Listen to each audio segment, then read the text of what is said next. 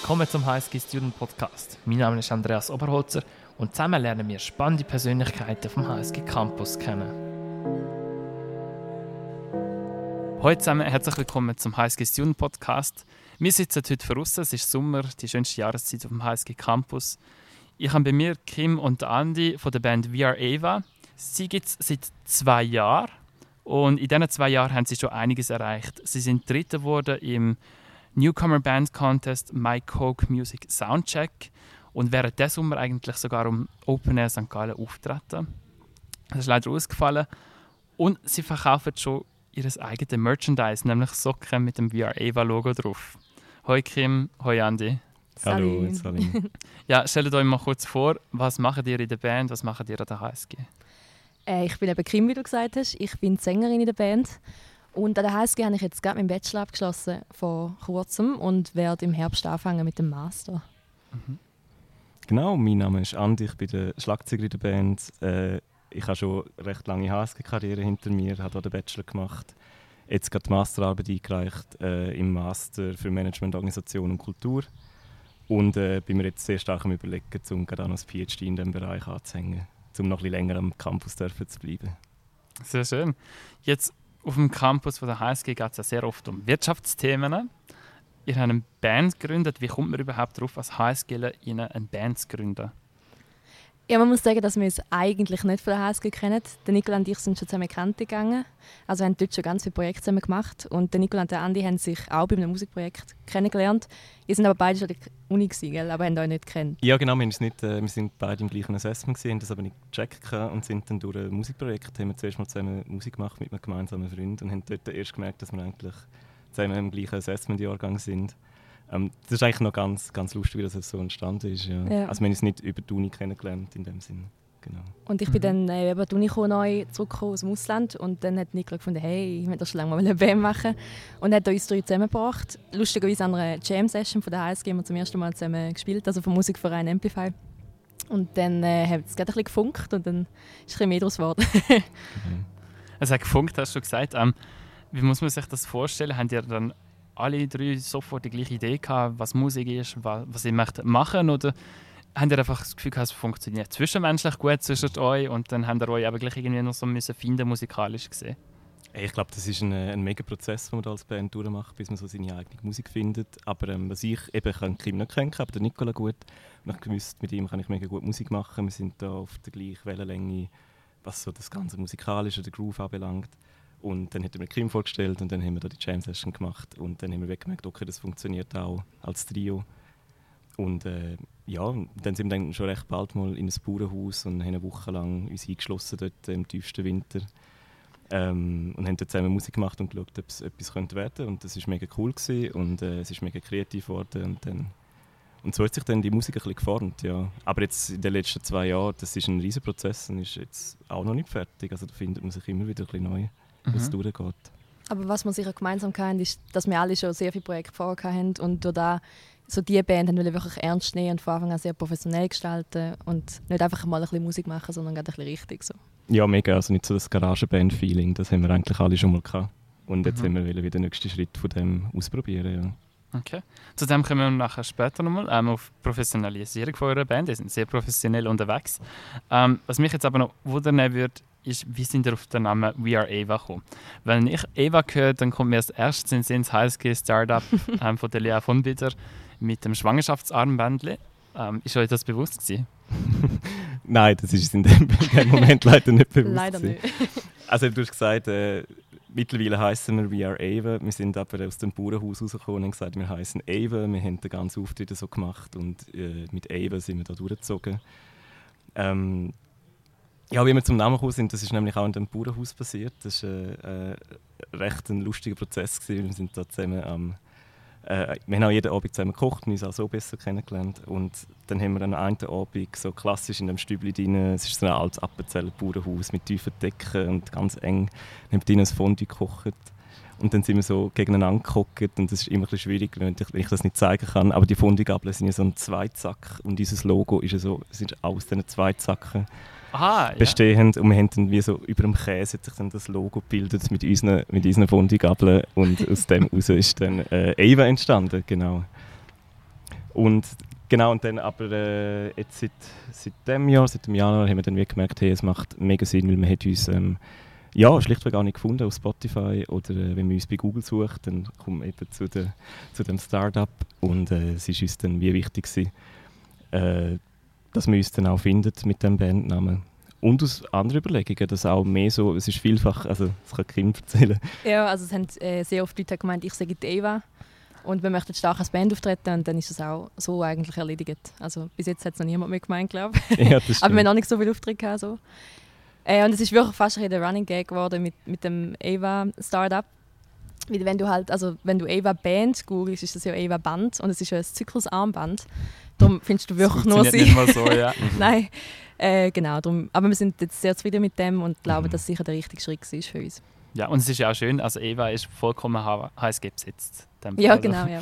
Seiten. ähm, Kim, zu dir, du bist ja schon seit dem Alter von 10 Jahren auf der Bühne. Wieso hast du dich überhaupt als HSG-Studium angewagt oder das HSG-Studium dich entschieden? Weil du bist als, Musika, ähm, als Musikersängerin unterwegs, du bist solo unterwegs gewesen. Wie kommst du auf die HSG? Ähm, also bei mir hat es, wie du sagst, sehr früh angefangen, dass ich so die Leidenschaft für Bühne entdeckt habe im Theater vor allem. Wir können im Stadttheater St. Gallen sehr früh auftreten. Und das hat sich immer mitgezogen. Und äh, nach der Kante bin ich dann wirklich so, ah, gehe ich die künstlerische Richtung oder soll ich doch... Also ich habe auch einfach eine Leidenschaft für Organisieren und so das Management-Zeug, um da schöne Blackbox zu verwenden. und ähm, habe dann aber gefunden, hey, komm, ich probiere es und habe eine Musical-Ausbildung gemacht in Hamburg. Und äh, habe dann auch auf dem geschafft. Es ist aber sehr harzig nach der Ausbildung. Also es ist nicht einfach, um dort Jobs zu finden. Und ich habe wie gefunden, hey komm, du hast ja Lust auf ein Studium, mach das doch auch noch. Mhm. Damit, auch, damit ich wirklich die Jobs kann machen kann, Musical, die ich cool finde und nicht alles, was irgendwie Geld bringt. Und es ist dann lustigerweise auch, als ich mich für das entschieden habe, ist eine Woche später habe ich gleichzeitig unser Assessment angefangen, einen Job bekommen im Musicalbereich und habe dann das alles parallel machen. Und eigentlich seit ich THS gemacht läuft es im Musical sehr gut. Und jetzt kann ich das äh, eigentlich cool kombinieren mit HSG, Band und Musical und finde es sehr erfrischend so alles. Also dann sitzt man lieber in der Vorlesung, wenn man vorher der Bandprobe hat und so. Das ist mhm. gut für mich so. Gut, dann würde ich sagen, ähm, ich habe ein Lied mitgebracht. Welches Lied mhm. ist das? Ähm, ja, wir würden euch gerne unsere neueste Single zeigen. Die heißt Usually und haben wir Ende Mai rausgebracht.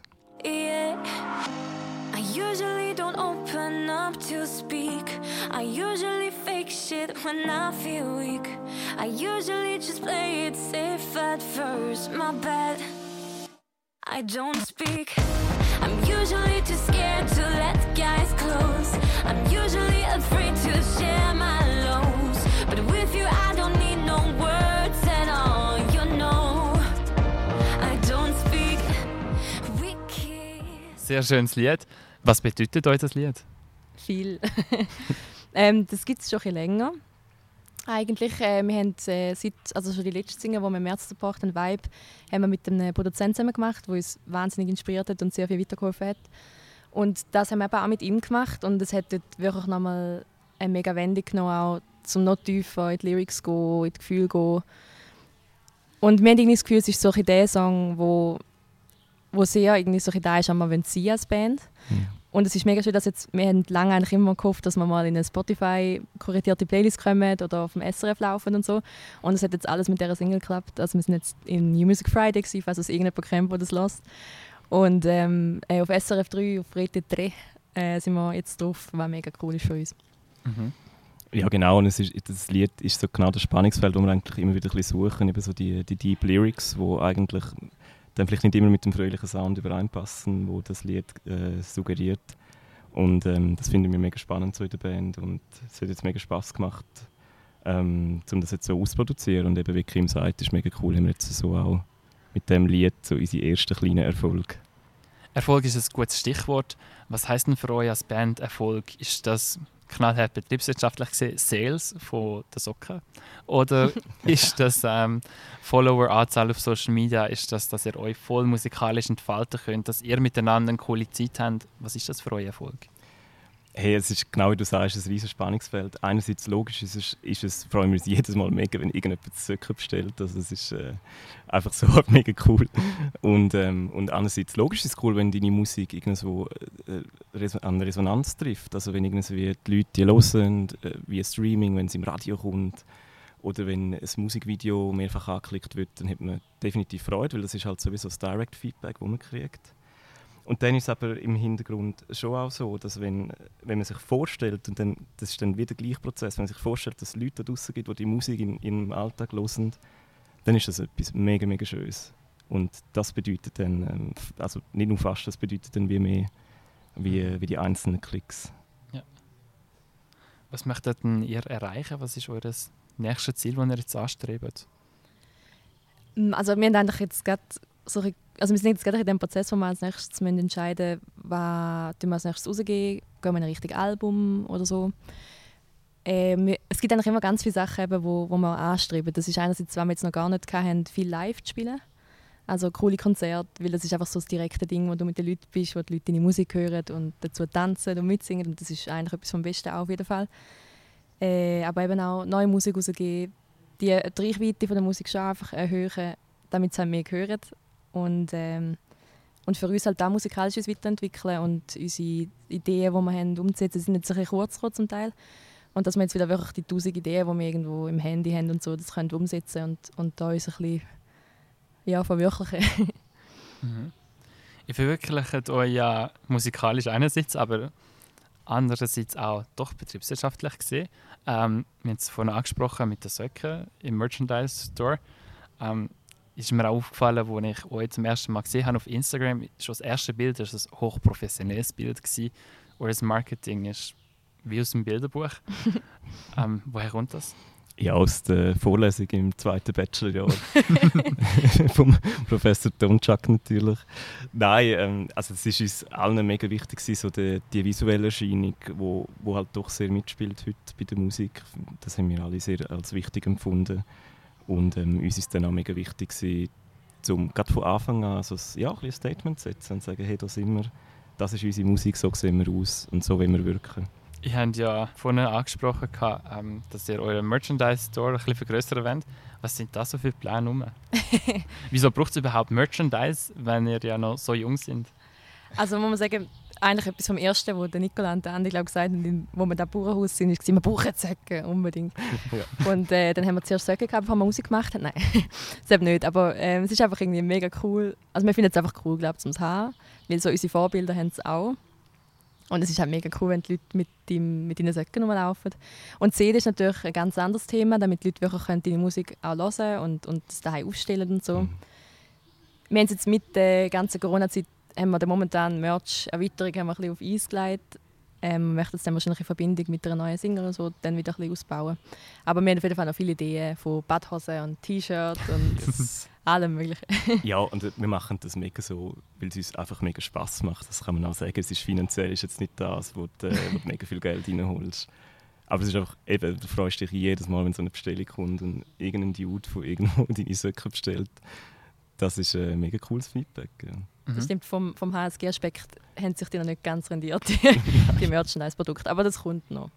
Vielleicht müssen wir da doch noch mal eine Vorlesung machen, Pricing oder so. Oder ein Praxisprojekt Oder ein Praxisprojekt machen, genau. Melden euch bei uns, brauchen Support. Ja, und zum Schluss möchte ich noch so fragen, was ist denn bisher euer prägendste Erlebnis, das ihr habt? Ui, das ist eine gute Frage. Ähm, ich glaube, es gibt einerseits ganz kleine Momente, wo irgendwie einfach also gut, das ist jetzt nicht klein, wenn dieses Lied im Radio läuft, aber oder einfach, wenn irgendjemand dir einen Screenshot schickt von seinem Spotify und sagt, schau, los, deine Musik und du denkst so, wow, mega krass. Ähm, was ich auch sehr ein schöner Abend war, war unsere Plattentaufe, wo wir unsere EP getauft haben in der Grabenhalle letzten Herbst.